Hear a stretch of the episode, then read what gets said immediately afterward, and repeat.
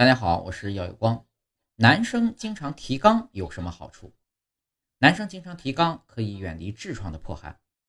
痔疮这个东西初期不痛不痒，但如果发展到三级、四级，那就必须要接受肛门指检了。提肛呢，可以帮助各位男生解决这个问题。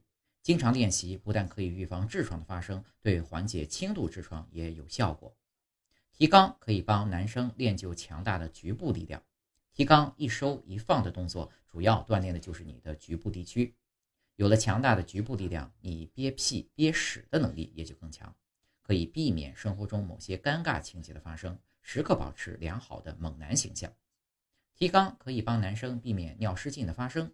提肛呢，还能锻炼到控制排尿的盆底肌群，可以减少年老年后尿失禁的发生。当一年猛男很简单，当三十年猛男就没那么容易了。想笑到最后，提纲必不可少。